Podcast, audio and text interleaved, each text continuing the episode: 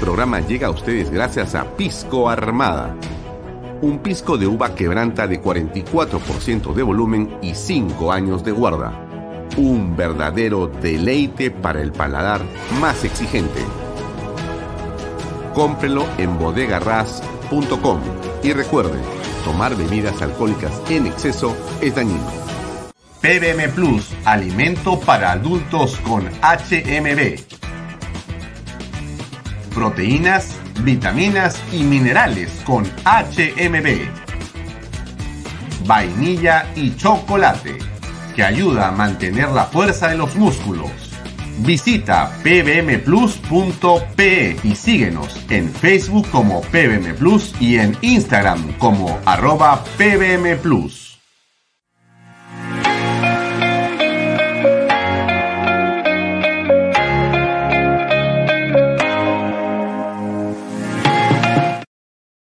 Bienvenido a la familia Sarcleti. Contamos con más de 20 años construyendo momentos especiales en más de 21 establecimientos ubicados en Lima y provincias.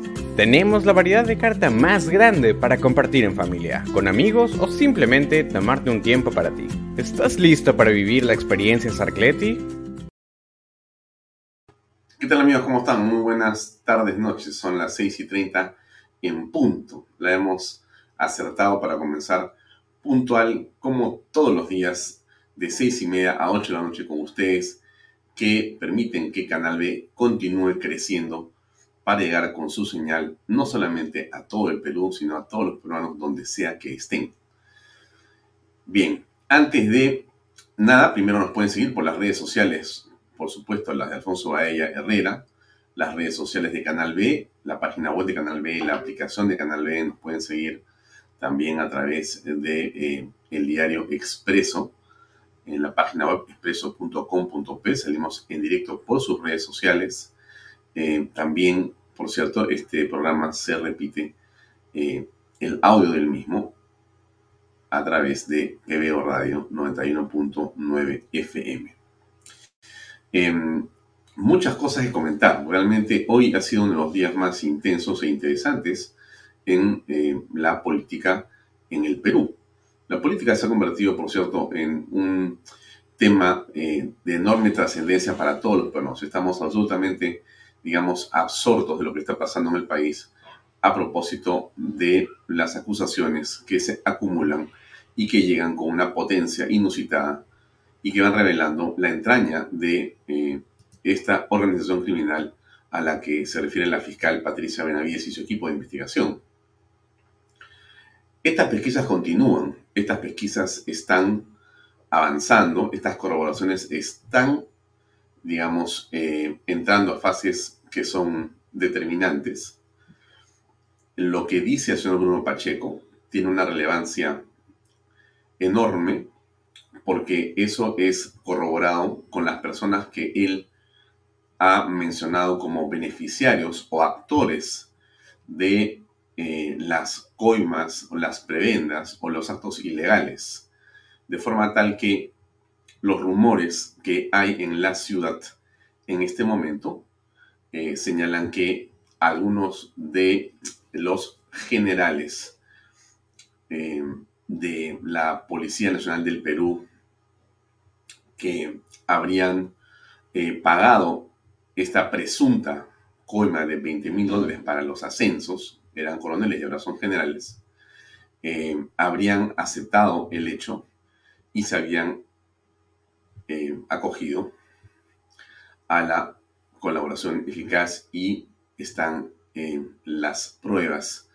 por diversos eh, lugares y sectores, de manera que se corrobora lo que ha venido ocurriendo en el centro del poder, en el Perú hay cámaras de video, hay registros sobre paquetes de dinero y todo esto está siendo en este momento em, corroborado, contrastado desde varias fuentes. Eso es un rumor que crece en la ciudad y que eso podría estar significando lo que estamos apreciando el día de hoy como sorpresivo con la renuncia del señor Aníbal Torres muy temprano, creo que fue a las 7 de la mañana o antes, no me acuerdo, era muy temprano, yo leo los periódicos en la madrugada y me encontré con la carta de Aníbal Torres y por supuesto la compartí en varias redes sociales, me parece que es muy importante el paso al lado de Aníbal Torres y tengo la impresión que ese paso al lado no tiene que ver, por cierto, con el hecho de que o se cansó o él considera que lo mejor es que otro se encargue del trabajo, sino mi impresión, por lo menos a esta altura, es que eh, algo más oscuro está debajo, algo se está revelando y algunos eh, podrían estar pensando que lo mejor es apartarse. Esto es en realidad lo que está aquí en el fondo de este, de este capítulo de corrupción en la historia del Perú. Em, y hoy día el, el presidente ha sufrido también otra baja que es tan mala o peor que la salida de Aníbal Torres de su entorno. Y tiene que ver con este documento que yo entendería que es... Eh, déjenme ver la fecha para, para, para decirle exactamente si esto es de las últimas horas. Yo entiendo que esto que les voy a mostrar es algo que acaba de suceder hace muy poco y se lo voy a, compartir. Es una eh, resolución que tiene que ver con esto que había pedido el abogado, que era la tutela de derechos. Esa tutela de derechos ha sido denegada, ha sido denegada y por lo tanto el presidente tiene y va a poder ser investigado porque los abogados habían solicitado que eh, se inhiba de cualquier investigación al presidente de la República. Pero esa inhibición no ha sido aceptada por el Poder Judicial y básicamente lo que estamos apreciando aquí y ahí está es eh, un auto que resuelve la solicitud de tutela de derechos. Em, dada cuenta en la solicitud de tutela de derechos presentada por el señor José Pedro Castillo Terrones y considerando ¿Qué pide él? Él pide el 2 de junio que eh, en realidad eh, se anule y deje sin efecto la disposición fiscal número tanto del 27 de mayo del 22 emitida en la carpeta fiscal número tal, tal, tal, tal, tal, eh, en su contra, en su calidad de presidente de la República en funciones con la presunta comisión de delitos de organización criminal, tráfico de influencias agravada y colusión. muy bien, eso es lo que él pide hay antecedentes procesales, hay antecedentes judiciales, hay una serie de postulados que la justicia eh, enumera y argumenta. Y al final de este escrito gigantesco aparece lo que creo que es importante para efectos de lo que estamos conversando, que es la conclusión. En consecuencia, al haber emitido el fiscal de la Nación la disposición número tal, de mayo tal, que dispone a ampliar las diligencias preliminares dice, no ha infringido el derecho a un juez competente, puesto que ha procedido en el marco de las competencias que le brinda nuestro ordenamiento jurídico. Tampoco se ha demostrado que se le ha sometido a una jurisdicción distinta a la predeterminada por ley. Y no hay ninguna discriminación ni principio de vulneración en la seguridad jurídica. Eh, y entonces, en la presente resolución no se emite presunto eh, pronunciamiento respecto a la viabilidad y bueno, decisión, ¿no? Declara infundada la solicitud de tutela de derechos presentada por el investigado José Pedro Castillo Terrones, presentada en la investigación preliminar que se le sigue por los presuntos delitos de organización criminal, tráfico de influencias, agravado y colusión, agravado en el marco de una organización criminal. Bien, eso es eh, algo que quería compartir con ustedes también, amigos, al día de hoy. Entonces, esto sigue avanzando y es de una enorme, digamos, gravedad lo que estamos viendo hoy. El presidente de la República, como se ha comentado, le envió una carta a la señora Lady Camones a través del primer ministro para que vaya a conversar con él. Y la eh, señora Lady Camones tuvo la eh, prudencia de decirle que fijara agenda eh, para que se sepa públicamente de qué van a tratar. Nada que ven a verme para quiero conversar contigo. Eso es, por decirlo menos, sospechoso porque, eh, y le quiero explicar un poco más, ¿no? Los congresistas de la República no son personas que pueden andar por la vida haciendo lo que se les da la gana. Porque cuando uno es congresista de la República, es un funcionario del Estado, es un servidor del Estado, es un empleado de todos los peruanos. Y entonces su condición no es eh, la de un hombre absolutamente libre. Aunque no están sujetos a mandato imperativo, no pueden hacer lo que se les da la gana por una razón muy sencilla, porque se deben a los votantes, a los ciudadanos. Son congresistas de la República y por lo tanto nosotros, en nuestra virtud de ser ciudadanos, lo que tenemos que exigir es que se comporten con transparencia. Con transparencia. Y lo que ha hecho la zona Lady Camones en este momento, a esta altura, con esa actitud, es mostrar algo muy simple, que es querer, por lo menos en apariencia, ser transparentes. No todos los comités son iguales. Ustedes conocen y ven eh, algunos que tienen una, digamos, doble conducta, un doblez, ¿no es cierto? Dicen una cosa y hacen otra cosa. Pero digamos, esa especie ah, no merece un comentario mayor en este programa, que lo que busca más bien es darle a usted información de valor y no minucias. Entonces, lo que nos importa sobremanera a nosotros es eh, relevar la actitud de la señora Lady Camones, que por lo menos hasta el momento que envió la carta y dijo, me fijas la agenda para vernos, parece ser que ha entendido que en esta hora de enorme, digamos, presión y preocupación, sobremanera importa la actitud y el gesto de transparencia. Yo insisto, y no me voy a cansar de repetirlo, un congresista, como un ministro de Estado, como un alcalde, se debe fundamentalmente al público, a la ciudadanía, a la opinión pública. Y por lo tanto, lo que tiene que hacer es comportarse en esa virtud. Su apariencia es fundamental. No somos lo que somos solamente, y no solamente somos lo que votamos y lo que decimos, sino también la apariencia que damos. Y en el mundo de la política, la percepción de una falsa o de un falso comportamiento es la realidad. Sobre todo cuando ese falso comportamiento puede ser analizado como una conducta que es una conducta permanente. De decir una cosa, de criticar y después de arrimarse al poder. Entonces, en esa línea, la señora Camones ha trazado un derrotero que esperamos que se sostenga y que nos permita a nosotros tener, me refiero a ustedes, ¿no? Estoy hablando en nombre, en un momento como este, de todos los que estamos acá escuchando o, o reflexionando sobre esto. Que nos permita a todos nosotros, los peruanos, estar en un grado de tranquilidad para lo que va a venir yo tengo la impresión que estamos en un momento absolutamente crucial. O sea, siento que estamos en una hora de enorme trascendencia y que todo puede pasar. Todo puede pasar. Entonces hay que estar con los ojos abiertos para que podamos eh, aguardar, digamos, lo que vamos a ver a continuación. Miren, el día de hoy ah, yo conversé hace, más, hace unas horas eh, con em, Marco Vázquez. Tengo la entrevista y tengo, déjenme compartir con, ustedes esto acá. Hoy tengo dos invitados que son muy importantes. Uno es Marco Vázquez, el periodista de Panorama. Tengo una entrevista larga, muy, pero muy interesante. Mire, la, grabé hace unos minutos porque él tenía que hacer varias cosas. Está trabajando en su reportaje del domingo con más revelaciones.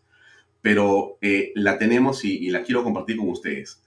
Y después tenemos eh, una conversación con eh, Jesús Salazar, que es presidente recién electo de la Sociedad Nacional de Industrias, en un tema que es central, ¿no? Él está recorriendo el país y tiene un mensaje que a pesar de todo lo que pasa, hay también esperanza. Entonces tenemos nosotros que entender que hay problemas, que tenemos una situación compleja en el país, pero que al mismo tiempo hay quienes están haciendo todo lo posible por avanzar en el mundo del trabajo y de la libertad de empresa. Entonces, pero antes de hablarle de eh, nuestros invitados, quiero compartir algo que me ha llamado mucho la atención el día de hoy y que es esta eh, grabación eh, que tiene que ver con la fiscal de la nación y lo que dijo ella en RPP hace unos minutos.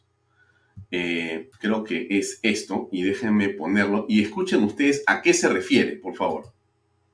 Espero que sea ese el clic. A ver. 9 de la tarde. A ver, tenemos una entrevista exclusiva, muy especial además, con la fiscal de la Nación, Patricia. Déjenme ver si es esto. ¿ah? A veces. Dar un mensaje y, y, entiendo golpear a su gestión. Mire, el Ministerio Público tiene una función, que es la de investigar ilícitos penales. En este caso, se viene investigando a una presunta organización criminal. Y por la experiencia sabemos que este tipo de organizaciones pueden obstaculizar las investigaciones, incluso pudiendo afectar la seguridad personal y familiar de los fiscales. En mi caso, en mi posición de fiscal de la nación, yo tengo, no tengo temor de ejercer mi función, pero sí me preocupa la seguridad de mi familia. Además de ser una autoridad, soy una madre de familia. Y como bien saben ustedes, durante las últimas semanas, la integridad de mi hogar fue interrumpida por el ingreso de un dron en las instalaciones de mi domicilio. Además, se viene, se viene dando con una evidente campaña de desprestigio en mi contra, los cuales ya se vienen es una, ¿Es una campaña orquestada desde Palacio de Gobierno? Digo que venimos investigando una presunta organización criminal. Y cuando se investiga organizaciones criminales, siempre se da temas de obstaculización en las investigaciones. Lo que hizo el señor Beder Camacho, subsecretario general del Palacio de Gobierno, al tratar de introducir información falsa directamente sobre usted y sobre su tesis, eh, ¿tiene que ver con todo esto y con esta investigación fiscal de la Nación? Como lo ve, mire, se viene demostrando, como le digo, son situaciones en las cuales a la, a la fecha denuncio este tipo de obstaculizaciones, que vienen desarrollando cuando uno investiga organizaciones criminales. Bien, no quiero extenderme más en esto, pero quiero hacer eh, hincapié en la fragilidad que también significa llevar a cabo una investigación como esta contra el poder. Y si es cierto que hay una mafia, y si los indicios muestran que hay una mafia, sin duda la doctora Patricia Benavides, la fiscal de la Nación, como Norma Yarrow, la congresista que eh, está eh, liderando la investigación y la denuncia contra Dina Boluarte, son mujeres expuestas y amenazadas por mafias. Esto tiene una enorme relevancia en este momento y es realmente dramático en esta hora que estas dos mujeres, entre muchas otras personas que están luchando, estén amenazadas la amenaza es algo a lo que los peruanos quizá no estamos acostumbrados en estos niveles. Pero aquí es descarnado. Quiero compartir con ustedes ahora la entrevista con Marco Vázquez. Yo soy fan de Marco Vázquez eh, y hoy he tenido la enorme oportunidad y el gusto y el honor de entrevistarlo. Me siento muy feliz de haberlo hecho. Así que aquí va la entrevista. Escuche usted con cuidado. Hay muchas cosas importantes en lo que dice Marco Vázquez, de lo que ha ocurrido, de lo que está ocurriendo y de cómo él asegura absolutamente que sus fuentes y lo que ha dicho en su reportaje tiene todo, todo probado. O sea que si hay un juicio o una lo que sea contra ellos, Panorama, la periodista Cueva y todo el equipo, por supuesto que se va a llevar un encontrón quien vaya por ese lado. Aquí va la entrevista con eh, Marco Vázquez. Por favor, control, si la pueden poner.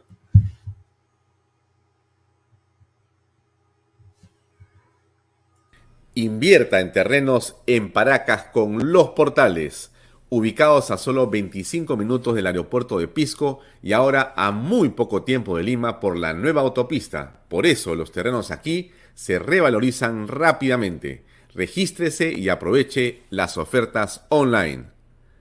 PBM Plus, proteínas, vitaminas y minerales. Y ahora también con HMB. Recuerde, vainilla y chocolate.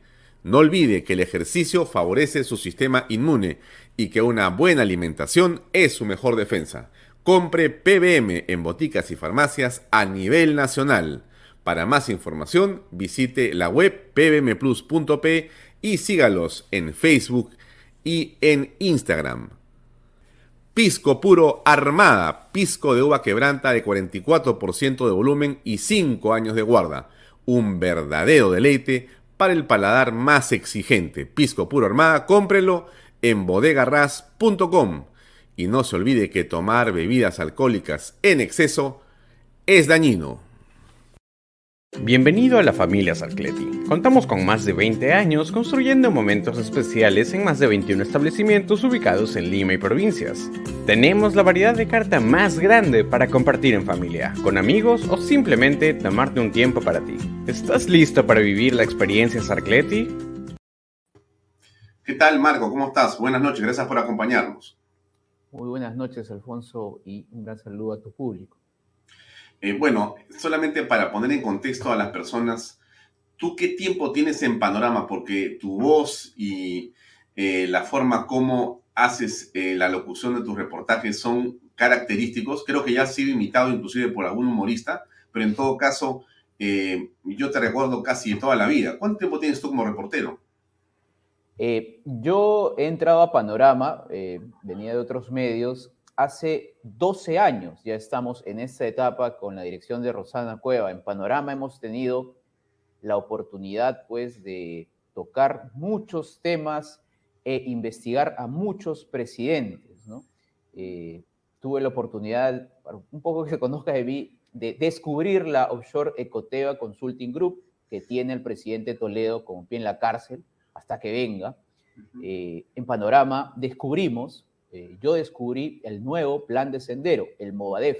Tal vez nadie se acuerda, pero en el lejano 2010 tuvimos la oportunidad de decir, de publicar que Sendero se, ha rearmado en el Movadef. Nosotros hicimos un viaje a provincias y pudimos eh, recoger la opinión en ese tiempo abierta de estos pues este, abyectos políticos que trataban de armar un grupo, ¿no? Y que eh, abrazaban abiertamente el pensamiento nefasto Gonzalo. También hemos publicado, bueno, las agendas de Nadine Heredia, más cercanamente revelamos el caso del expresidente Vizcarra. De verdad es un tiempo bastante largo donde pocas investigaciones no hemos, hemos hecho muchísimas investigaciones a personajes de alto perfil, y siempre eh, bajo la conducción de, Rosana y bajo eh, la honestidad, la rigurosidad y sobre todo siempre eh, enfocándonos en el poder, ¿no? La prensa siempre es un contrapeso del poder, por antonomasia. eso tal vez es una de sus funciones principales. y el poder siempre se concentra mayormente en el Ejecutivo porque también fiscalizamos al Legislativo. En este periodo Panorama tiene a cinco congresistas por reportajes e investigaciones originales metidos en la Comisión de Ética. Y te decía que eh, siempre enfocamos al poder porque ellos son los que tienen, para ponerlo en claro, el cajón de nuestros ahorros. Ellos conducen el presupuesto, ellos tienen el poder de las decisiones, ellos sí influyen en nuestros destinos, Alfonso. Ahora, has mencionado el caso Ecoteva, y de otras personas vinculadas a las más altas esferas del poder. Pero en ese caso de Coteva yo recuerdo claramente la, entre comillas, indignación de, eh, en este caso, Alejandro Toledo y los políticos que lo rodeaban sobre tu reportaje, ¿no? Que era falso, que era mentira, que era parte de una campaña y terminó siendo todo increíblemente cierto. Increíblemente digo porque parecía increíble lo que habías encontrado pero era cierto. La offshore Ecoteva fue descubierta en una investigación en Costa Rica, un paraíso de offshores. Fue una investigación de la cual estoy bastante orgulloso y de manera rauda, veloz, luego de revelado el domingo, un domingo de mayo del 2013, el presidente Toledo hizo un roadshow, ¿no? Hizo muchas entrevistas en medios amigos, ¿no? Y para decir que todo era falso, que era una gran calumnia, y empezó a construir un relato, el relato que se cayó y que ahora pues es risible, que era el de la plata, de los ahorros, del holocausto de su suegra, este, Eva Fernenberg, ¿no? Mm. Igual pasó, en todos, los, en todos los casos que hemos tocado, siempre eh, nos ha tocado primero publicar y luego defender la publicación, es decir, defender la verdad, porque la dinámica que se ha repetido es que no se ha respondido, no se ha respondido a la imputación en sí misma, sino se ha tratado de enlodar esa verdad, de atacar al emisario, de desprestigiar, de que el público trate de voltear la mirada hacia otro, hacia otro tema. Eso es muy propio, pues, de, de los malos políticos y es una vieja, una vieja estrategia de la mala utilización del poder como está pasando en este momento para traerlo a colación. El señor presidente lo que está haciendo es tratar de irse contra el mensajero y también irse, en este caso, contra una institución que es la que lo está investigando, que es la Fiscalía de la Nación. Él ayer en un tuit eh, desaforado, a mi entender, ha pedido pues a la comunidad internacional, ¿no? Que, que por favor mire el caso de los, cuellos blancos, ¿no? Eso no tiene ninguna sindéresis, no tiene ningún asidero, está totalmente desesperado, tal vez como una fiera, bueno, en, su caso, como un, político pequeño que está, se está viendo cercado y está eh, disparando este, tweets a la comunidad internacional. Yo podría opinar, ¿no? Malamente, o tal vez certeramente, que está construyendo nuevamente un relato para decir que la institución Fiscalía de la Nación este, está politizada, es golpista, para luego pedir ayuda a la comunidad internacional. En una especulación, ¿cómo se llama eso, Alfonso? Se llama pedir asilo, ¿no?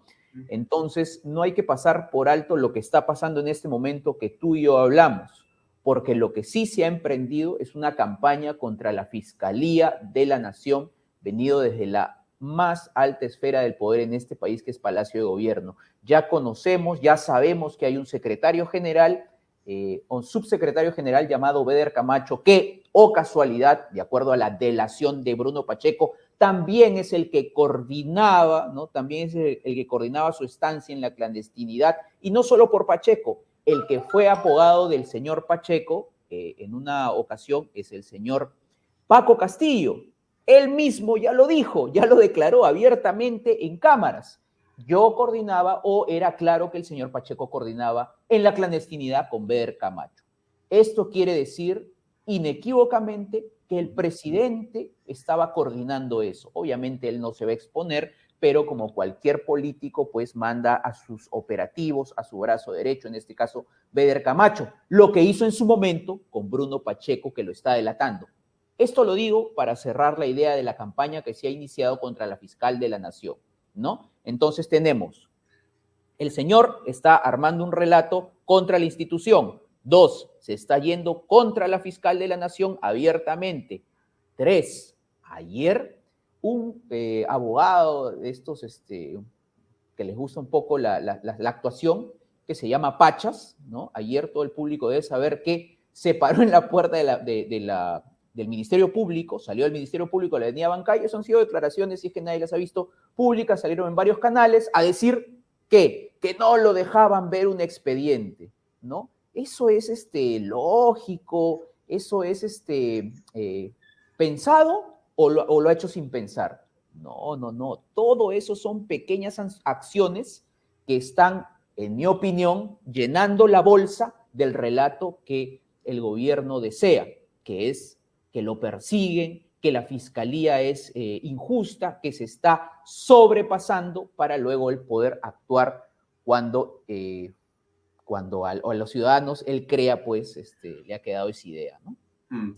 Eh, la conclusión de tu reportaje emitido en Panorama el domingo último, ¿cuál es? La conclusión más importante que Bruno Pacheco ha delatado al señor presidente de la República en recepción de dinero no hay un contacto más cercano para llegar a una acusación de esa manera que el secretario general Bruno Pacheco, el, operativo, el que, se considera, el que se considera según las propias palabras de Bruno Pacheco, familia. Bruno Pacheco dice que cumplió con entregarle un sobre de dinero de 30 mil soles que le da a él personalmente el empresario llamado Fermín Silva, amigo del presidente de la República, paisano del presidente de la República, dueño empresario de la Clínica La Luz, por un nombramiento, otro nombramiento polémico, controvertido, que ni tú ni yo seguramente entendíamos, que es el del señor Hugo Chávez Arevalo en Petro Perú. Petro Perú, también sabemos, todo periodista económico ah, sabe y se ha sorprendido de cómo duró tanto ese señor Hugo Chávez Arevalo. Si ha, pues, no, voy a decir quebrado, no voy a utilizar, no sé, ha semi-destruido tal vez Petroperú, los bonos de Petroperú llegaron a valer nada. Eh, todo esto fue en la gestión de Hugo Chávez Arevalo, ¿no? Eh, el presidente lo mantuvo, lo sostuvo el gobierno, igual que sostuvo también a Silva, ¿no? Oye, ¿por qué sigue Silva? ¿No? Después, después de haber convertido a la función pública, al Ministerio de Transportes y Comunicaciones, en un circo de terror de funcionarios inaptos para ser condescendiente. Lo que hizo también Silva fue eh, en Provías meter coimas, ¿no? A estas alturas eh, la investigación nos conduce por ese lado. También sabemos que hay un audio donde él mismo la recibió. Lo otro, para no perderme la idea, Alfonso, es que el señor Bruno Pacheco señala que él fue testigo de una entrega de una maleta, precisamente de Juan Silva, ministro de Transportes y Comunicaciones, que se llenó con coimas por obras en Provías. ¿no? Entonces tenemos dos conclusiones. El Señor lo ha delatado recibiendo dinero, una como testigo, otra como eh, operador propio. Esto me lo contaron, esto es este, eh, son dichos, ¿no? Esto, esto en, la labor periodística, ¿ha certificado esto con un abogado, con una fuente? No, la labor periodística ha llegado a la base principal, que es el documento, ¿no? Eso era importante señalarlo, Marco. Eh, tus fuentes, que no tienes por supuesto por qué revelarlas, pero tus fuentes son eh, relacionadas a documentos oficiales de la fiscalía. O sea, tú no estás hablando de lo que te contaron, sino de lo que has leído y posiblemente tengas dentro de tu bagaje de información. Correcto. Como dijimos en el reportaje, Panorama puede eh, se ha cerciorado no de, no, de, no, de conversaciones, no de, digamos, declaraciones off the record, ¿no? Sino, como dijimos en el reportaje, puede detallar, ¿no? Y a buen entendedor, por pocas palabras, puede detallar eh, pormenores del documento, del documento. Y entonces, y por lo tanto, eh, ¿cómo aprecias tú, cuál es tu opinión en torno a la denuncia que el presidente dice que como ciudadano y como presidente va a interponer ante el Poder Judicial contra la producción de Panorama, entiendo que contra ti, contra eh, Rosana Cueva. ¿Ya llegó algún documento a ustedes? Correcto, eso nos parece un despropósito, es una bravata, es una actitud antidemocrática, es una actitud también contra la labor periodística, porque nosotros estamos recogiendo y cumpliendo nuestra obligación. Nosotros no, no, no nos podemos guardar información, ¿no? Cuando un periodista tiene, se ha cerciorado de información y ha cumplido la labor periodística, no puede esconderla, ¿no? No puede decir, uy, no, este, esto no se debe conocer. No, nuestra obligación es mostrarla al ciudadano. Eh, y el señor primero dijo que nos iba a denunciar, ¿no? Después hasta el abogado del presidente ha dicho que eso, él no recomienda eso, que él no se lo recomendó, pero ya nos ha llegado un documento que es una, carta notarial, ¿no? Ya ha llegado una carta notarial al programa y supongo pues que este es el camino inicial para lo que él desea, si es que lo hace.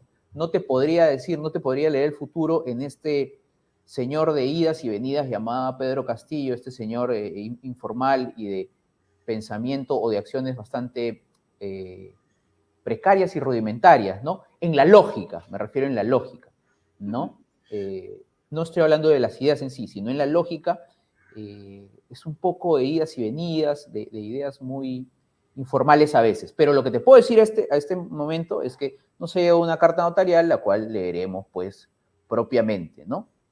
Mm, bien, ahora, eh, ustedes... Em, ahora, programa... Sí, dime. Perdón, Alfonso, que te corte.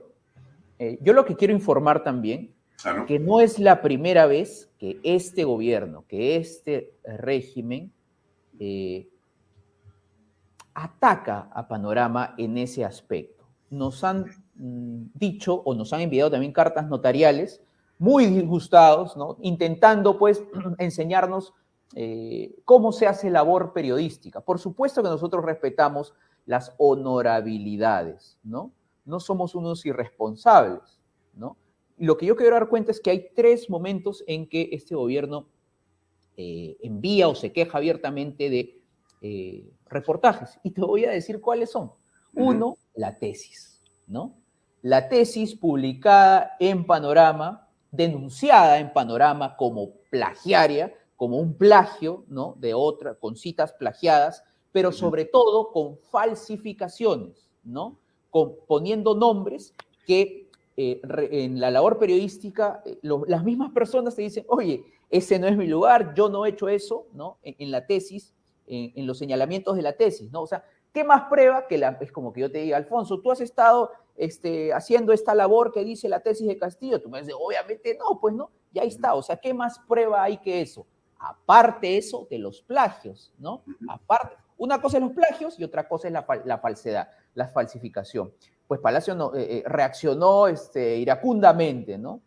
También lo hizo con un reportaje acerca de uno de los casos que se investiga actualmente, que es el caso INIP, ¿no? Es esta empresa pequeña de dos muchachos que se han aliado con las chinas y se han convertido en millonarios, ¿no? También mandó, el muchacho hizo este, todo un, una queja, un show, y quedó en nada, ¿no? Por lo menos en el caso de la tesis se investiga el plagio en, una fiscalía por nuestro reportaje, ¿no? Y el equipo especial investiga otro, otro ángulo de esa, de esa tesis, ¿no? Que sería más inmoral todavía, que ni siquiera se copió, si no se fue a, un, este, a uno de estos lugares al frente de San Marcos, ¿no? A estos de que hacen tesis y se compró la tesis, ¿no? Imagínate. Si eso no es inmoral, ¿qué es inmoral, no? Ahora, eh, ustedes van a continuar en esa línea de investigación y propalación y difusión de más temas vinculados a el presidente de la República y lo que podría ser esta red de corrupción que la Fiscalía dice que está enquistada en Palacio de Gobierno? Por supuesto que vamos a seguir buscando, seguir indagando y seguir cotejando información y cruzándola para poder mostrarla al público. A ver, una pregunta sencilla. El señor Pacheco no es un personaje nuevo de ayer, es un personaje que fue, que existe por Pedro Castillo, ¿no? No existiría Pacheco si no existiría Castillo, que él lo empoderó, le dio el cargo, le dio un sueldo, ¿no? Lo llevó a la estratosfera, incluso rebajó o pidió rebajar las cualidades del secretario general, bueno, eso se hizo en el periodo anterior, parece que lo hizo Sagasti, ¿no? Pero supongo que se ha pedido de, Castillo, para entregarle ese poder. Uno, al señor se le encontró 20 mil dólares en un baño, ¿no? Deshonró Palacio. Dos, estuvo prófugo. El ciudadano merece saber lo que ese señor dice luego de que ha confesado, sí o no o debemos pues, ser la del abogado defensor, ¿no? Los periodistas deben asumir la del abogado defensor. No, hay que esperar que se termine la investigación, ¿no? Hay que esperar que se termine el juicio en seis años. No, eso no es periodismo, eso se llama ser abogado defensor. Y va por otro camino y está bien que existe y tiene sus fueros. El ciudadano, tú y yo, merecen conocer lo que este señor está delatando y lo que este señor ha dicho es muy grave. Dice Pacheco, literalmente, que el señor Pedro Castillo es líder de una organización criminal enquistada en el poder y cuya función es perpetuarse en el poder. Él asume roles. ¿Cuál organización criminal? Él se etiqueta como coordinador de esa organización criminal. Él está reconociéndose parte integrante de una organización delictiva y reconociendo delitos como el soborno que te he narrado hace algunos minutos, ¿no? Entonces acá hay un caso que debe seguir y debe conocerse. Ahora, Marco, para ir terminando, yo te pregunto a lo que la gente nos pregunta en las redes sociales. ¿Tienes miedo? Yo lo que hago es siempre estar con los ojos y los, y los alerta, ¿no? El miedo eh, en sí mismo no es malo, ¿no? Te permite, no, además es humano, ¿no? Es totalmente humano, ¿no? Claro. Eh, Ahora, no te enfrentas a eh, un político, según lo que dice la fiscalía, hay una mafia. Entonces, esto es algo peligroso y por eso la labor del periodismo es tan compleja tan delicada y tan riesgosa. Por eso, ¿cómo manejas ese tema? Estando siempre alerta, ¿no? No trato de exponerme tampoco. Eh, y trato de que los documentos, que los hechos hablen, ¿no? Más que sea esta cuestión, no es una cuestión personal con Castillo, no es, porque nosotros hemos fiscalizado, como te digo, a todos los presidentes eh, sobre los cuales hemos logrado pruebas, ¿no? Sobre los cuales hemos logrado hallazgos. Esto no es, no, no, no es es Castillo versus, versus contra mí, no, no, tiene nada que ver con su origen tampoco, ¿no? O sea, este, también he escuchado eso, ¿no? Claro, pues lo agarran porque el señor es, tiene tal origen, ¿no? O sea, eso no tiene ningún sentido, ¿no? Yo soy Vázquez, yo también tengo origen, eh, probablemente el mismo origen en el norte, ¿no? Y lo tengo. Lo que te quiero decir es que es la obligación de un periodista publicar, ¿no? es un demérito no hacerlo, es un demérito no seguir y lo hacemos muy alertas. Eh, una de las cosas que también te quería decir es que mira cómo son las cosas, ¿no? En la teoría de las organizaciones criminales, los investigadores sabemos que una de sus, una de sus principales acciones es ir contra el mensajero, ¿no? Es desprestigiar al investigador. Y eso, en mayor o en menor medida, ¿no? Eh, con acciones grandes o pequeñas, se está realizando, se está cumpliendo. Por eso es que estamos alerta. Y por eso es que también eh, yo valoro no solo a mi labor, sino en este momento que tú hablamos, el periodismo tradicional, ese criticado, ¿no? Los medios malditos, este, tales por cuales, están haciendo su labor. En este momento que tú hablamos, hay miles de reporteros que están en la calle, no solo en un teclado, ¿no? tratando de buscar la noticia, yendo, preguntando, ¿no? Cubriendo, ¿no? El periodismo se realiza afuera, ¿no? ¿No? No, no, eh, y eso es muy valorable, ¿no? Sí, has dicho algo muy importante para ir cerrando, eh, Marco, y agradeciéndote por tu tiempo. El político o el hombre que cree que tiene poder, lo primero que va a hacer siempre frente a una investigación eh, en que lo pilla infraganti en algún acto incorrecto o ilegal, es tirarse contra el medio, contra el mensajero. Nunca va a desvirtuar el hecho, sino va a tratar de enlodar al medio, al periodista. En fin, ese es su estilo ampliamente reconocido, ¿no? Eh, ahora bien, eh, vienen más novedades el domingo que, está próximo. Eh, y en todo caso, sí te pediría un mensaje para los jóvenes, Marco, porque hay mucha gente que mira y eh, estudia periodismo, le interesa el periodismo, gente que de repente no estudia periodismo, pero admira la labor del periodista y el riesgo que corre haciendo este enfrentamiento al poder. No es simplemente un reportaje dominical. En realidad es algo que tiene una enorme potencia y un riesgo enorme para todo. Eh, ¿Qué mensaje le das a los jóvenes que aprecian este, esta conversación para terminar? Primero que si les gusta el periodismo, síganlo que no tengan miedo. El periodismo es, es conocer, es revelar algo que intencionalmente un poderoso, llámese político, empresario, ha eh, ocultado intencionalmente. Quitar ese velo es mostrar algo a la ciudadanía, es entregárselo para una mejor decisión a futuro. El periodismo es una labor muy noble y también tiene, eh, debe, recaba mucha responsabilidad de mi parte, ¿no? Los periodistas no nos debemos empoderar, yo soy poderoso porque tengo un micro, ¿no? Hay que desistir de eso, ¿no? Lo que yo le digo a los jóvenes también es otra cosa y quiero ir a todos, no solamente a los que quieren hacer periodismo. Yo siempre siento en, este periodo que los ciudadanos jóvenes eh, están totalmente frustrados con este hecho de Castillo, ¿no? Porque en mi opinión, y supongo que en la opinión de ellos, es un año perdido, ¿no? Era el año del bicentenario. Va a ser un año para el olvido. Hay una carga de inepcia en el gobierno de Castillo que nos ha frustrado y estamos avanzando no con el gobierno, sino a pesar del gobierno. ¿no? Todos los días emprendedores, empresarios, jóvenes, ya no quieren ver las noticias porque no quieren sentir esa frustración, ¿no? Están absolutamente decepcionados, ¿no? Entonces dicen, yo voy a taparme un poco los ojos y voy a, voy a ir para adelante, ¿no? Porque yo lo voy a hacer por mi familia, por mis hijos, por mi estudio, ¿no? Entonces voy a dejar de lado eso un poco y por eso es que yo quiero entender, eh, la ciudadanía está narcotizada en este momento, ¿no? No hay esa explosión, ¿no? Pues de, marchas que había antes.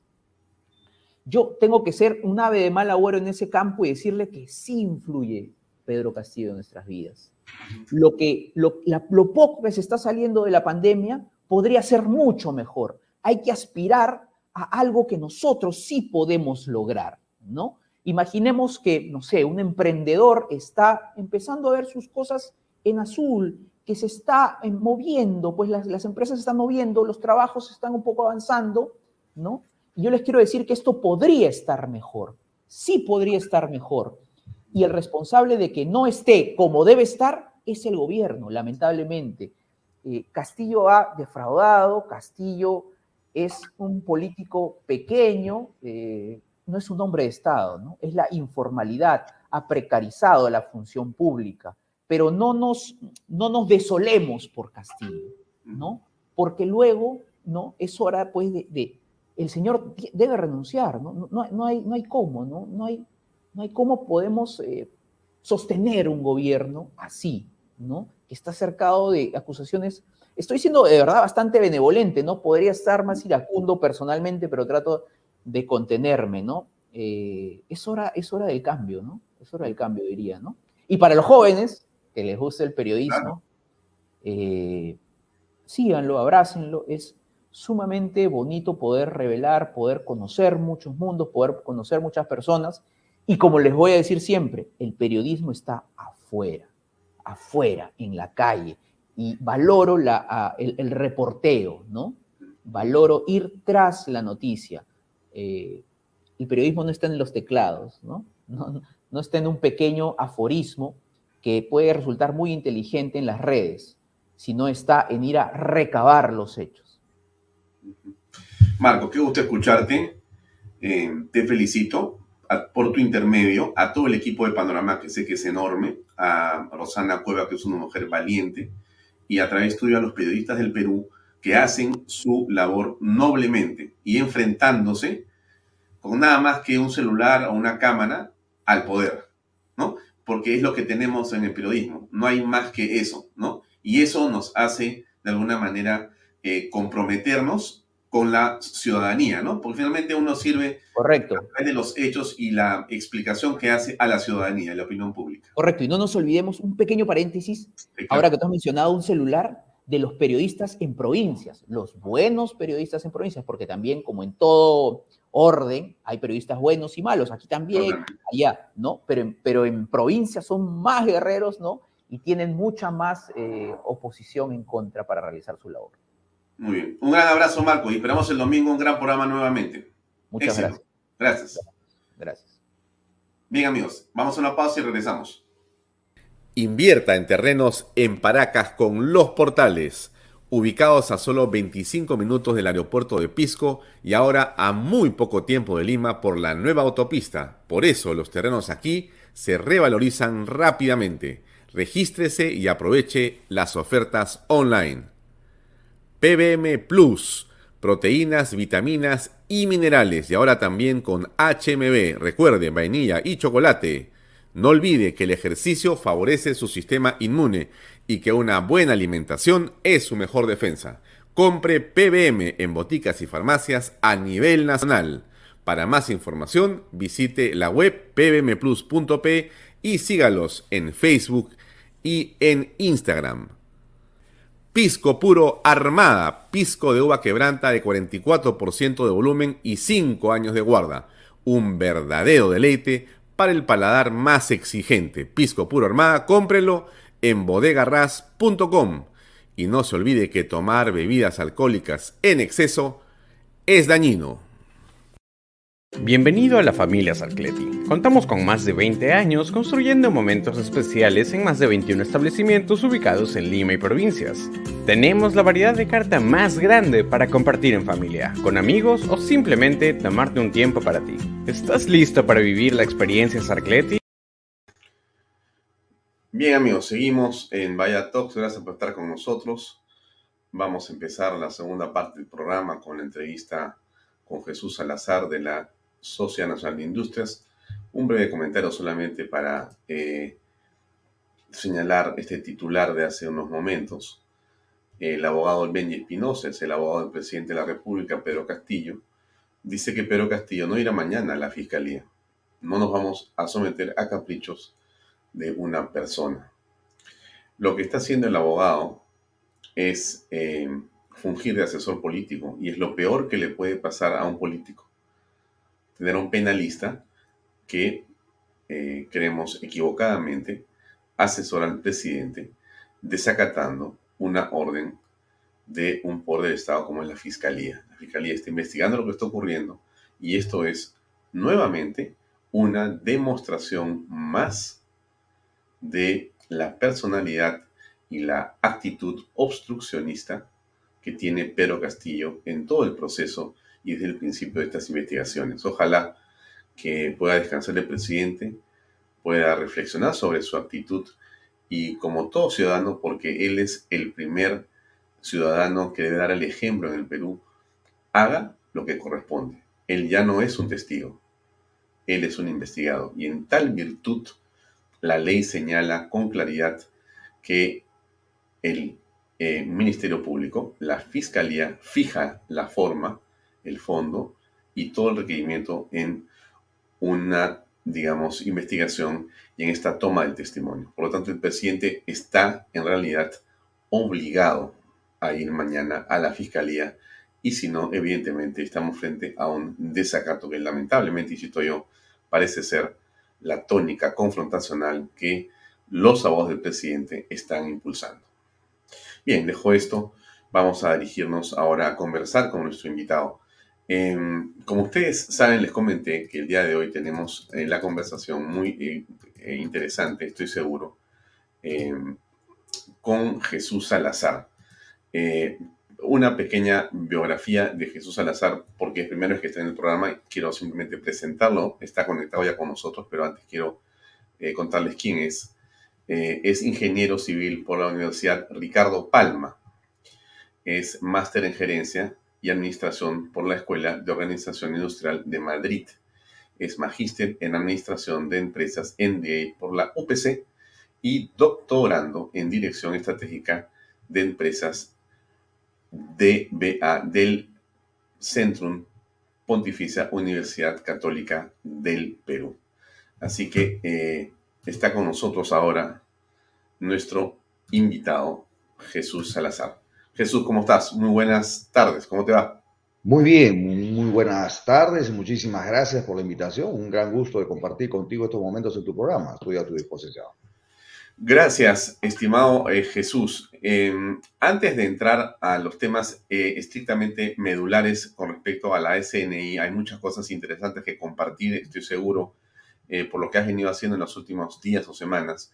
Yo quisiera pedirte más bien cuál es tu opinión sobre lo que está pasando en las últimas horas. Hoy en la mañana, como sabemos, renunció el doctor Aníbal Torres a la presidencia del Consejo de Ministros. No hay todavía ministros de Estado y hay una serie de rumores en Lima y hemos eh, comentado hace segundos que el presidente, según su abogado, no irá mañana a la citación que le hace la Fiscalía en estas pesquisas, ¿no? Y también hemos leído hace unos minutos el hecho de que el Poder Judicial eh, ha declarado eh, que no ha lugar la tutela de derechos y que por lo tanto eh, el presidente tiene que más bien aceptar las investigaciones. Bueno, eso es un poquito el contexto. Has escuchado seguramente parte de la entrevista con Marco Vázquez de Panorama que cuenta los detalles y las pruebas que están en manos de la Fiscalía. ¿Qué opinas de todo esto, Jesús Salazar, por favor? A ver, Alfonso, no sé por dónde empezar, porque son tantos los temas que, nos cuestionan día a día y, a ver, a mí me pasa lo mismo que me imagino la gran cantidad de peruanos que se levanta sin saber qué Perú encontrará, ¿no es cierto? Entonces, mm. esto nos está llevando realmente a una situación muy crítica y la crisis ya avanzó a nivel político, social y económico. A ver, yo tuve la oportunidad, este, Alfonso, de estar en una reunión en Palacio de Gobierno, fui con mi comité ejecutivo y hablar con el presidente directamente, y la verdad que fuimos, eh, accedimos a una invitación de Palacio, pero nuestra intención era dejar bien clara nuestra posición y exigir y reclamar estabilidad política, lucha, lucha frontal contra la corrupción y que esclarezca el presidente las grandes dudas que tenemos todos los peruanos sobre las denuncias que cada vez se corroboran más en las más altas esferas del poder. Y bueno, en ese sentido estuvimos con él y en uno de los, de, los temas que conversábamos, le decía justamente eh, sobre el tema del primer ministro, que era un primer ministro que no era nada convocante, era muy confrontacional y lo único que hacía, o lo escuchábamos en su discurso, es seguir dividiendo el Perú, ¿no? Y seguía hablando de la, la gente de Lima, la gente de provincia, de los ricos, de los pobres, eh, son discursos y estilos que no ayudan a construir país. Y en este momento necesitamos realmente construir país. Sin embargo, el anuncio de un cambio de gabinete eh, a mí me deja muchas dudas, porque me pregunto si realmente esto significará para cambiar una tendencia, un estilo de gobierno, o será solamente un tema de formas. Y si nos quedamos en la forma, si traemos a otro primer ministro que no reúna los requisitos que logren convocar al país a la unidad, vamos a tener más de lo mismo. Y eso el país ya no puede seguir soportando.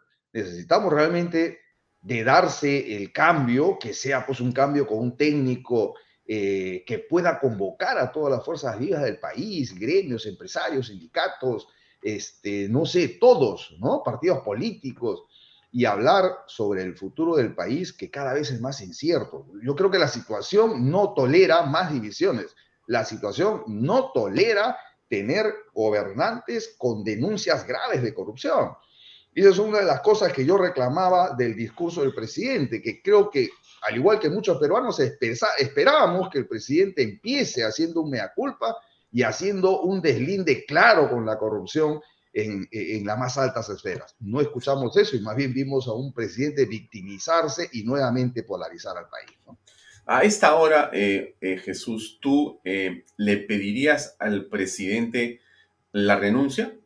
Mira, yo creo que lo que estamos haciendo los empresarios, y lo hemos expresado en, en varias declaraciones, somos más de 200 gremios los que hemos pedido lo mismo, a estas alturas ya no sé si el término es pedir, creo que ya más es exigir que el presidente sea consciente de la grave crisis a la cual nos ha llevado y deje la man en manos del, eh, del, Estado a gente que pueda volver a construir la unidad en el, país y tener una visión de largo plazo. Hoy vemos un gobierno que más está preocupado por ver si dura un día más y que el corto plazo le gana y mientras tanto el el Perú, ha perdido el paso del crecimiento. Eso es lo que no sé si todos se están dando cuenta hemos tenido muchos años de crecimiento con ajustes que hay que hacer. ¿ah? Nadie está diciendo que estábamos en el mundo perfecto. Sin embargo, hemos perdido ese rumbo de crecimiento y hoy lo único que tenemos es incertidumbre, falta de predictibilidad y sin saber a dónde estamos caminando. Eh, en las redes sociales, eh, Jesús, hay una serie de publicaciones que señalan o en todo caso estructuran los pasos que hay que seguir para salir de la crisis. En esa dirección, eh, hay uno que señala que primero es Dina Boluarte, después es Pedro Castillo, después es em, la reestructuración del sistema electoral y finalmente una eh, convocatoria a elecciones presidenciales. En tu opinión, ese orden de cosas que yo te estoy comentando, ¿cómo lo aprecias?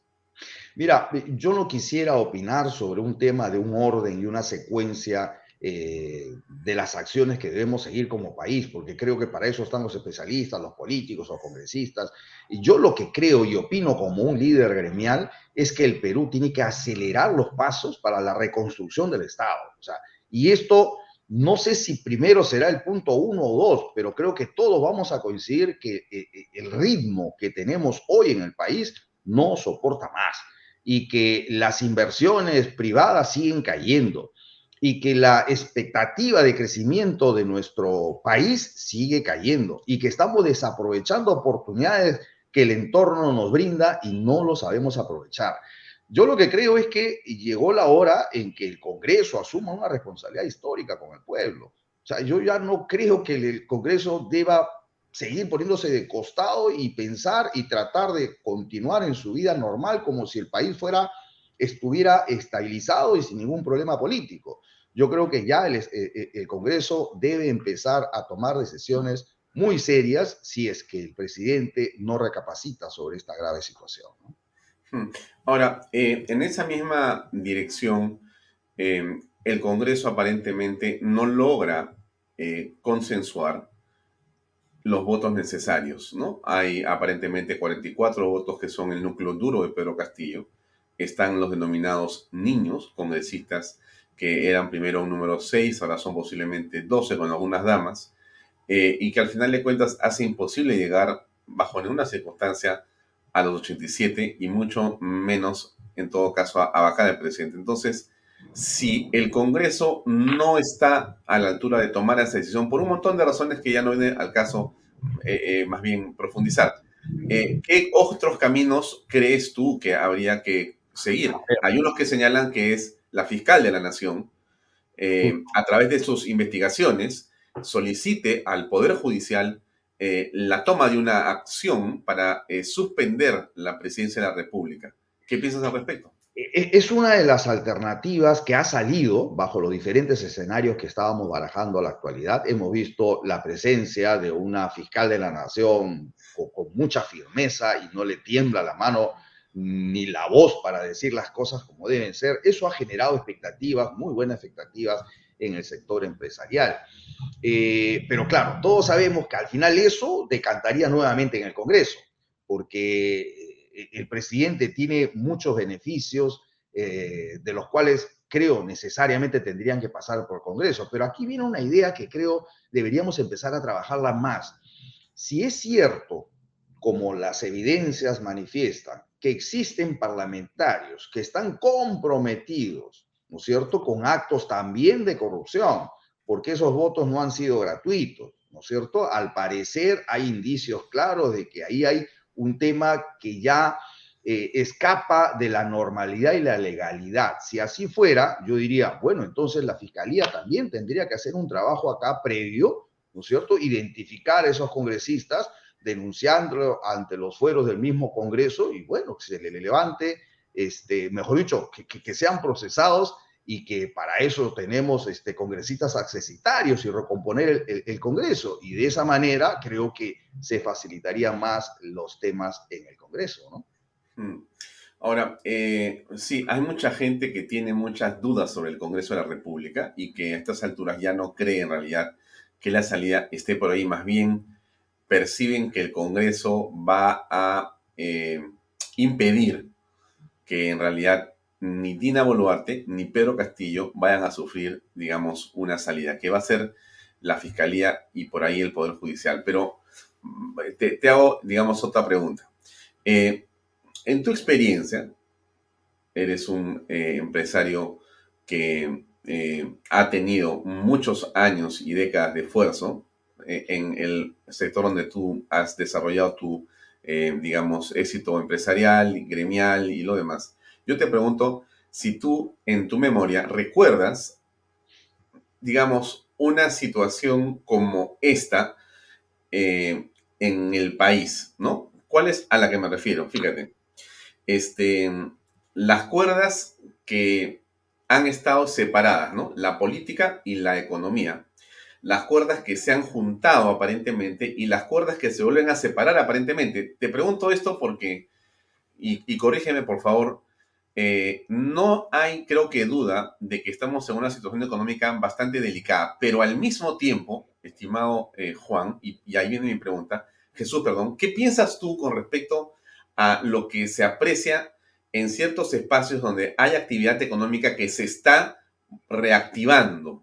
E, esto, esto es así, estás en gremios tú, tú sabes de lo que estoy hablando yo, desmiénteme por favor o danos la información que tú tienes en la mano. Has estado en Cajamarca, has presentado un plan allá, conoces lo que pasa en el Perú porque tienes un montón y miles de agremiados. Bueno, por favor, ¿cómo estás midiendo la temperatura de la reactivación o de la actividad económica? Por favor. A ver, vamos, vamos un poco por partes. Sí. Eh, esa expresión de que la economía va por cuerda separada y que el empresario tiene que hacer su función, que es generar riqueza, y los políticos que se encarguen de gobernar, y nosotros lo vemos de lejitos nomás a ver cómo están haciendo, y nosotros nos vamos acomodando, ¿no es cierto?, a la situación. Mira, Alfonso, eso ya basta, ¿no? Eso lo dije el día que asumí la presidencia de esta institución centenaria, que nunca más el empresario tiene que estar de costado a la actividad política del, Estado. O sea, las decisiones de las políticas de Estado tenemos que estar presentes y opinando en el día a día. O sea, no podemos los empresarios esperar que cada cinco años crucemos los dedos a ver quién nos llega a gobernar y a ver cómo se desarrollará eh, la economía del país. El compromiso de esta nueva gestión de la Sociedad Nacional de Industrias es opinar todos los días sobre el quehacer de las decisiones del Estado y de las políticas de Estado. ¿Qué está pasando en el Perú, en el Perú respecto a la reactivación económica? ¿Por qué algunos sectores se nota un crecimiento y alguien dirá, oye, e-, esto es un milagro, ¿qué está pasando? El gobierno está haciendo bien las cosas como, como escuchamos algunos números, ¿no es cierto? Que me gustaría más adelante comentar algunos de ellos que fueron un poquito engañosos. A ver, hay sectores de la economía que vienen con una dinámica de crecimiento y con una inercia de inversiones en el pasado. Por ejemplo, agroindustria. Nadie va a negar que gracias a una política sectorial en la agroindustria se hicieron muchas inversiones, mucha inversión que hoy están dando frutos. Y yo diría, a pesar del gobierno que tenemos, aquí no es un tema de, la gestión del gobierno, ¿ah? aquí no, no nos hagamos de, milagros que no son los nuestros. Aquí la inversión se dio hace muchos años y han venido a creciendo, creciendo mucho esta, eh, este desarrollo industrial y hoy vemos, por ejemplo, una región como Ica que es la menos pobre, la menos pobre del país y donde encuentras el promedio de sueldos más altos de todo el Perú, en Ica. Entonces, eso es gracias a la inversión que hicimos los privados en sectores como la agroindustria. Te pregunto, Alfonso, ¿Hoy se está haciendo inversión privada? No. El presidente en su discurso, como gran noticia, dijo, la inversión privada de este año va a ser la misma que el año pasado. No, cuando yo, Discúlpame, es una mentira y déjame agregar, por favor, este cuadro. De, permíteme mostrar esto, que yo lo tengo como noticia en Canal B en el portal. Aún no se pone en marcha ningún proyecto minero previsto para el 2022. Y muestro el cuadro, estimado eh, Jesús. Sí. Eh, este cuadro muestra del 2013, la evolución de las inversiones mineras, cómo ha venido cayendo en el 2022. Era para complementar tu comentario, por favor. Adelante. Correcto. Y además, yo también tengo data donde me dicen que el primer trimestre de este año, las inversiones privadas han caído en más de 8 puntos respecto al último trimestre del año pasado. Y entonces, esas son las noticias que hay que ponerlas en contexto, ¿no es cierto? y si así fuera, 0% de crecimiento, es lo que nos ha dicho el presidente en su discurso, ¿no? Vamos a tener la misma inversión, a 0% de crecimiento. Y entonces, ¿cómo va a ser nuestro futuro el, eh, de aquí a 2, 3, 4 años si las inversiones hoy se están deteniendo? O sea, hoy se está cosechando algo de lo que se sembró hace años. Pero si no seguimos sembrando, Alfonso, el próximo año quizás ya no se vea ese mismo crecimiento en algunos sectores, porque hay otros que están cayendo. Entonces, ¿Dónde está esa visión de Estado, ese, estadista que tiene que pensar en el Perú de largo plazo, no de salvar el día, como te decía, ¿no? Entonces, esas son las cosas que están pasando en el Perú, pero hay, que, hay que analizarlas cada uno en su contexto. Ya, entonces, estamos hablando que el caso de Ica, eh, al que siempre se refiere, por supuesto, eh, Fernando Sillonis, porque ha sido gobernador y él tiene un desarrollo empresarial allá, y nos ha contado, hemos conocido claramente todos los peruanos de lo que pasa con el pleno empleo, de lo que pasa con la industria eh, de exportación y de los buenos precios y el crecimiento del arándano, el banano orgánico, las paltas eh, y en fin, una cantidad de productos que nos hace enorgullecer a los peruanos Eh, y que, bueno, lamentablemente el gobierno, que parece increíble, ¿no? Tenemos una cosa que es apreciada en el mundo entero, que el gobierno de espaldas a esto. Pero en fin, entonces, avanzo un poco más. Eh, eh, he leído que tú has presentado un plan en Cajamarca y ahí has dicho varias cosas importantes, ¿no? O sea, o sea, cómo se mueve la industria, dónde está la industria, dónde no ha crecido, dónde no se ha desarrollado y entonces, ¿cuál es el rol que tienen ustedes como gremio y qué va a pasar? ¿Qué va a pasar? ¿Qué va a ocurrir? Correcto, mira, en la sociedad de industrias estamos cansados de, que se nos vea simplemente como el gremio que reclama todo, pide todo y, bueno, hemos decidido cambiar totalmente eso y hemos salido a proponer. Hemos propuesto al Estado ocho puntos clarísimos sobre el cual desarrollar nuestra economía y cómo crecer como país. Pero además de eso, este, Alfonso, déjame contarte que hace casi dos años, ya año y medio, lanzamos un libro, Perú Agenda 2031, donde decíamos cómo desarrollar nueve sectores de la industria manufacturera para que sean los nuevos motores de desarrollo de nuestra economía. Pero terminando de hacer el libro y editándolo, seguimos revisando números y nos encontramos con que el 60%, 60% de la, del aporte de la industria manufacturera se encuentra en Lima. Y que el, que le sigue, el que le sigue en segundo puesto es ICA, justamente de la región que hablábamos, pero con un escaso 7%, 7 punto y poco por ciento. La pregunta es, un país que quiere crecer, que quiere llegar al primer mundo, que quiere pertenecer a este club de países ricos, de la OECD, que hay una hoja de ruta que nos pide crecer y qué hacer para llegar a ese, a ese camino, ¿puede hacerlo con un Estado tan heterogéneo? Con un primer puesto de 60 y un segundo de 7 puntos tanto, ya no te cuento el resto.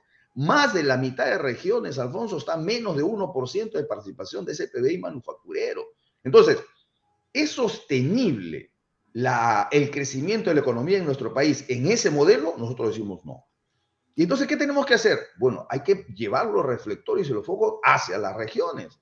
Y decimos, las regiones tienen que volverse productivas ya no sigamos pensando en que Lima debe, debe, resolver el problema del Perú. El 45% del PBI está en Lima. Y entonces, ¿qué cosa debemos hacer? Aprovechar las ventajas comparativas que cada región tiene. Solamente algunas muestras, eh, Alfonso. Tú sabes que el Perú tiene el noveno bosque más grande del mundo. Noveno bosque más grande del mundo. Eso es muy poco se habla.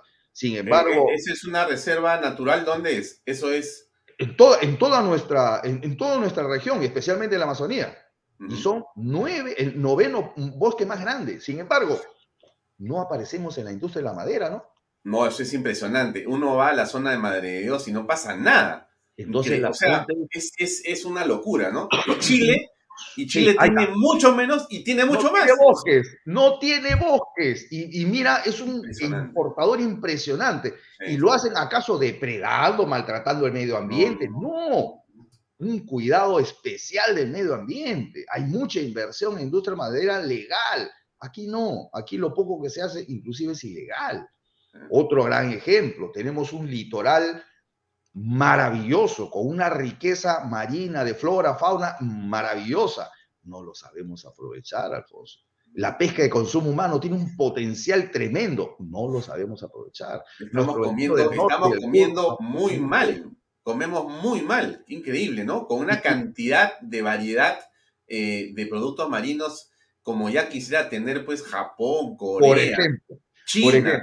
Este mar es mejor que cualquiera, nada. Y lo que es más contradictorio, las conservas que se entregan en estas ayudas sociales no son del Perú, lo traen de fuera.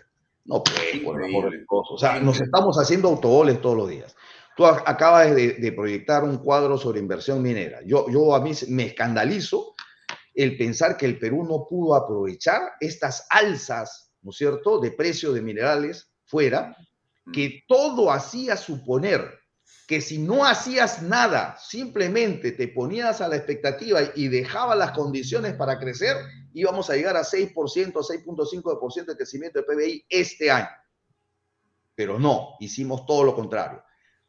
Eh, eh, no ayudamos a la inversión, dejamos que las minas paralicen. Nuestra mina más importante estuvo parada casi 60 días. No puede ser. O sea, Si yo soy Estado y veo una gran oportunidad de crecimiento, ¿por qué no lo aproveché? ¿Por qué esperé que se nos cayera eso y hoy estamos hablando de escasamente poder llegar a un 2.6%, 2.5% de PBI? Y con eso no cubrimos ni siquiera la demanda laboral de nuevos puestos de trabajo de, este año 2022. Aquí falta una visión de estadista, o sea, estamos muy lejos de tener un gobierno que piense en el largo plazo. ¿no? Eh, eh, tenía una información que este, nos ha llegado, eh, nos han compartido de la SNI, que tiene que ver con un cuadrito que quiero, por favor, comentar contigo, que es este que está acá. A ver, veamos si lo podemos poner en pantalla, que es la pobreza monetaria versus la informalidad laboral. Esto, esto viene de un informe propuesto, analizado por ustedes. Correcto. Eh, no, si lo puedes explicar a los amigos de Bahía Talks, por favor. Con el compromiso de mostrarte después, eh, en algún momento te voy a hacer llegar el cuadro nacional, ¿ya? Porque esto claro, claro, claro. Y, además, este, Jesús, te quiero invitar de manera permanente al programa. Eh, cuando, cuando quieras y tengas algo que comentar, por favor, eres ah, bienvenido, sin invitación. Me llamas y, te conectas. No hay problema. Te agradezco por eso. Mire, es que hay tantas cosas que decir, ¿no? hay tantas cosas que decir. Mira, esto lo que, lo que significa en corto y en cristiano es que si no atacas la informalidad laboral, estás destinando a tu país a ser pobre. Y yo le, le, dije al ministro de Trabajo, porque tú sabes todo el problema que hemos tenido con estos famosos decretos supremos, ¿no es cierto? Le dije al ministro de Trabajo, ¿qué estamos haciendo por bajar la informalidad laboral en el Perú, que ya hay regiones que están llegando a un extremo muy alto. Mira, Huancavelica, 95% de informalidad. O sea, en Huancavelica solamente el alcalde y los regidores están en planilla, lo demás nadie está en planilla. ¿Y quién se preocupa por eso, Alfonso? ¿Y qué cosa dice esta correlación de números? Que a mayor cantidad de informalidad laboral, mayor es la pobreza que tiene esa región. Y esto no lo dice la sociedad de industrias, esto lo dice las estadísticas. Las fuentes son del INEI. Lo único que hemos hecho nosotros es empezar a correlacionar. Y eso se da en todo lado. Por ejemplo, Ica es la ciudad menos pobre y es la ciudad con menos informalidad laboral. O sea, fácil, señores del gobierno. Ustedes quieren acabar con la pobreza del Perú, acaben con la informalidad laboral pero no permitan que estemos en un 78, 80% de informalidad. Eso trae pobreza y sobre todo esa gente que está trabajando hoy en la informalidad no tiene vacaciones, no tiene seguro, no va a tener jubilación, va a ser una carga para el Estado. Y, y ante eso, Alfonso, ¿qué hacen nuestros gobernantes? Sacan decretos supremos para hacer más rígida la legislación laboral.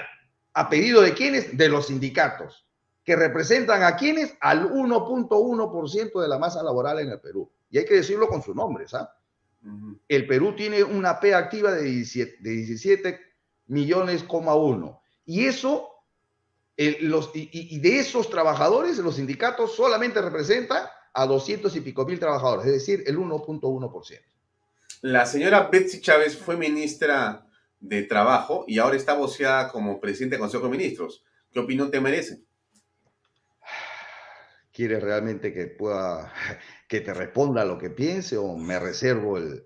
Es que, es que da miedo, ¿no? ¿no? No sé cómo decírtelo, Alfonso. O sea, eh, nos están llevando a un terreno en el que están sacando decretos supremos laborales sin pasar por el Consejo Nacional del Trabajo, donde estamos los que deberíamos discutir y sociabilizar estas normas laborales, y los están sacando, sacando en decretos supremos, y lo que están haciendo cada vez más es empujar a, en general, ¿ah? yo no estoy hablando solo para los empleados, ¿ah? en general a generar y crear más informalidad.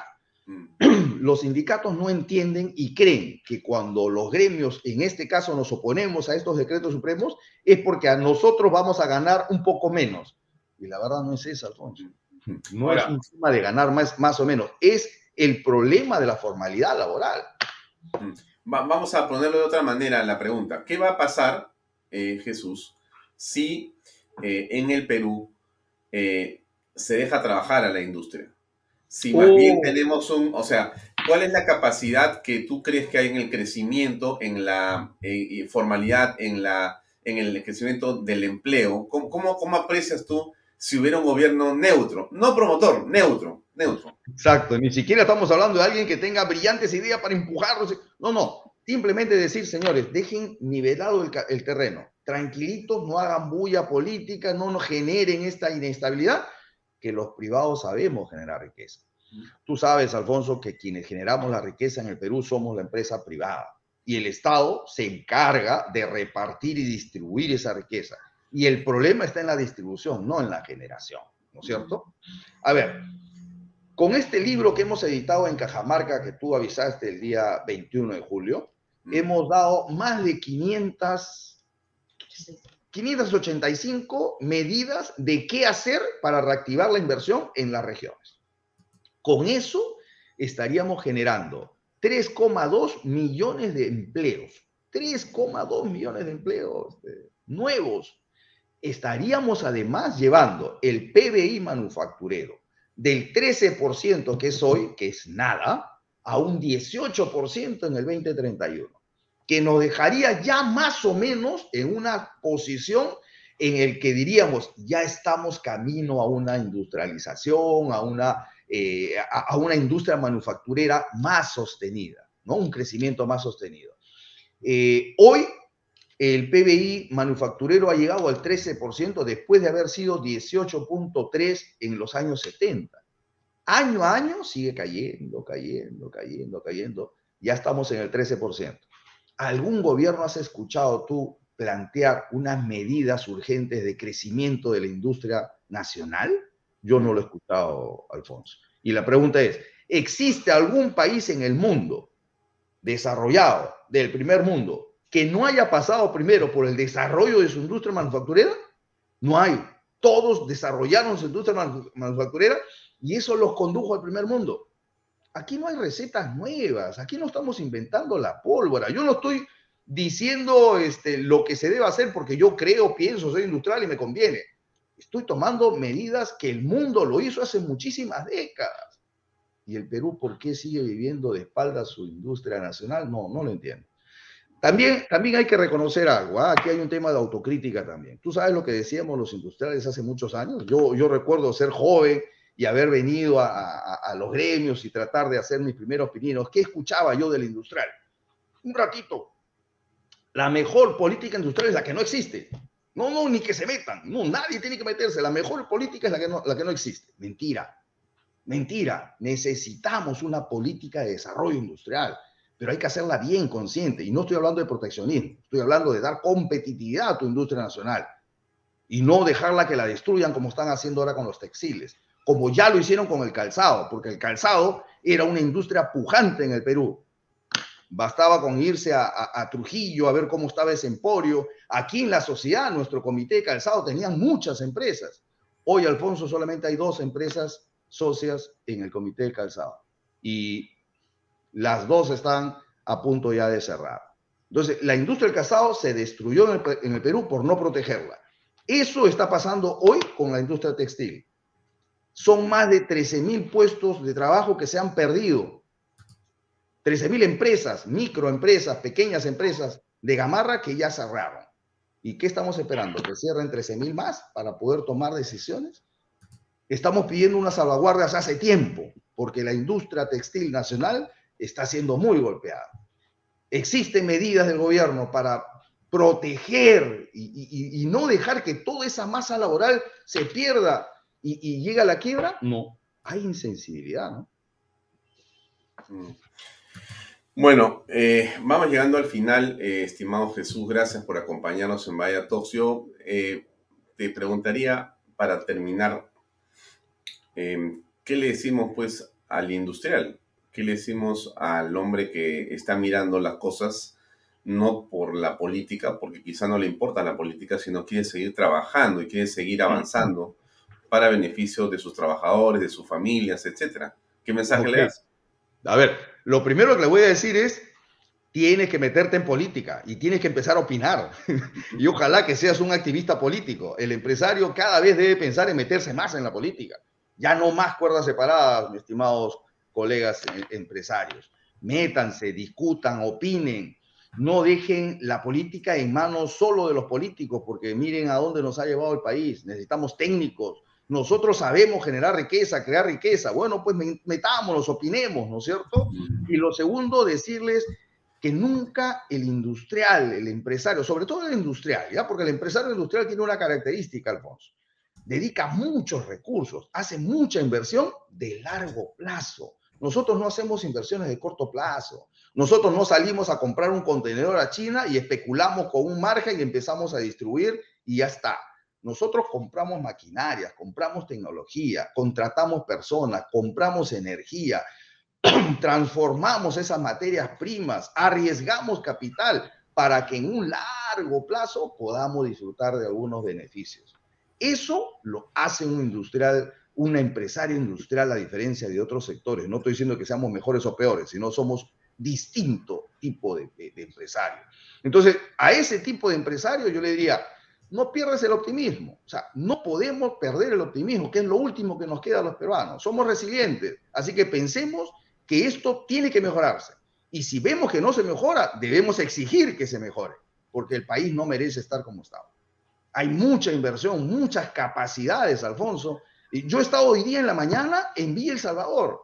He estado con, con con ese, e, e, ese gremio pujante de emprendedores de Villa El Salvador y de todo el Cono Sur. Y he visto cómo están haciendo para generar trabajo, para mantenerse, a veces pareciera una lucha de subsistencia. Yo me pregunto, ¿y el Estado dónde está?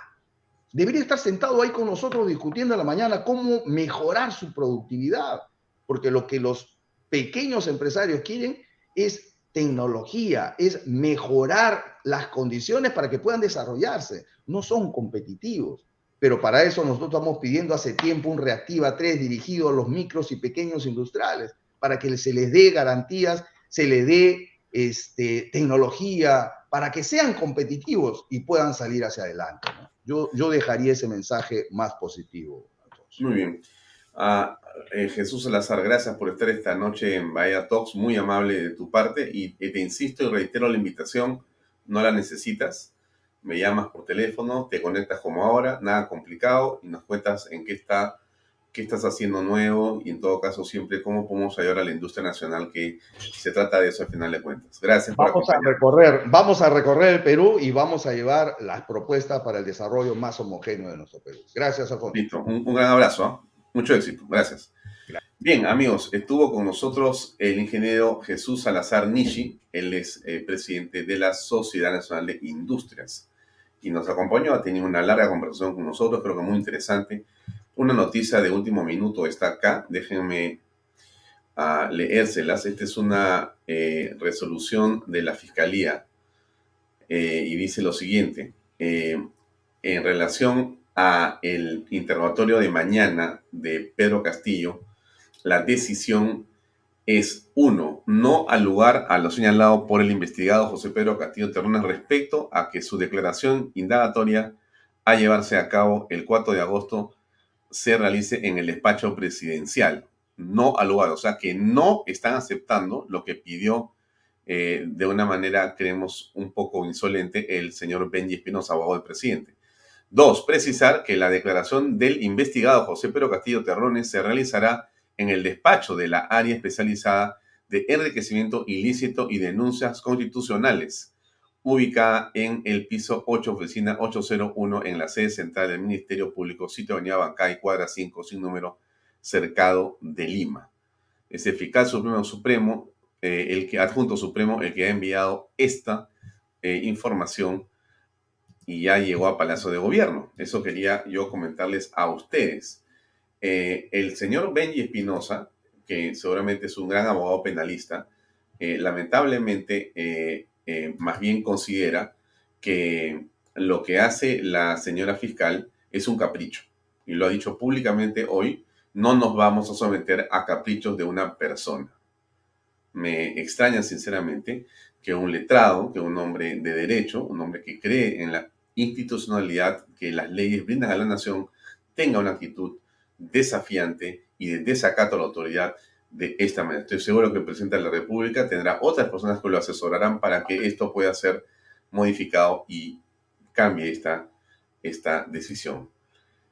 Bien, eso es todo por mi parte. Gracias por acompañarnos. A continuación viene este señor, que es Pepe Pardus, o Pepe Pardo, para todos los amigos.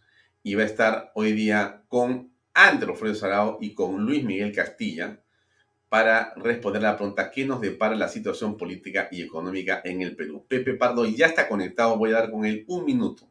Pepe, buenas noches. ¿Cómo te va? Qué gusto de saludarte. Qué bien te veo. Una tremenda de parte del abogado de Castillo poder contestarle de esa manera a la fiscal de la Nación. Sí, eh, eh, coincido contigo, Pepe. Me parece que estamos eh, en, un marco de tensión como esta. los calificativos del abogado del presidente no ayudan a encontrar de ninguna manera una salida como la que todos queremos. Absolutamente en nada. Este, lo único que hacen es entorpecer por todos lados la forma y manera de que este señor no quiera, dar no quiera someterse a la justicia. Y eso es sumamente grave. Tiene que haber de alguna manera, alguna forma, este, el, que, el que cumpla con lo que la justicia peruana decide, ¿no? Creo que debe haber algo relativo a la Constitución, que no, yo no soy constitucionalista, pero no sé si tú conoces algunos de los artículos de la Constitución, que si el señor presidente de la República no se presenta a dar sus declaraciones, tiene que haber pues este, este, una, acción en contra de él, ¿no? ¿no es así? Bueno, a mí lo que me queda claro, eh, Pepe, es que el presidente está mostrando claramente su eh, actitud obstruccionista y eso es una flagrancia. Así es, es un delito. Obstruir la labor de la justicia es un delito flagrante. Allá hay un tema de una enorme, eh, eh, digamos, eh, preocupación para todos los peruanos. Vamos a ver qué pasa. Es, lamentable, además. Bueno, te, deseo un éxito muy grande. Tienes a dos super invitados el día de hoy. está Luis Miguel Castilla, ex ministro de Economía y Finanzas, un hombre que sabe mucho de lo que pasa con la economía peruana. Y tienes a Andrés Alfredo Sarao, abogado político y expresidente del Consejo de Ministros. Dos súper invitados, te felicito. Lo veré desde mi celular. Te deseo mucho éxito hoy. Muchas gracias, muy amable. Bien amigos, eso es todo por hoy con nosotros. Me despido. Nos vemos mañana a las seis y media en punto en otra edición de Avea 2 por Canal B, el canal del Bicentenario. No se olvide, no se desprenda, no se mueva de acá porque viene Pepe Pardo y sus dos super invitados. Buenas noches, gracias por acompañarnos. Permiso. Este programa llega a ustedes gracias a Pisco Armada. Un pisco de uva quebranta de 44% de volumen y 5 años de guarda. Un verdadero deleite para el paladar más exigente. Cómprelo en bodegarras.com y recuerde, tomar bebidas alcohólicas en exceso es dañino.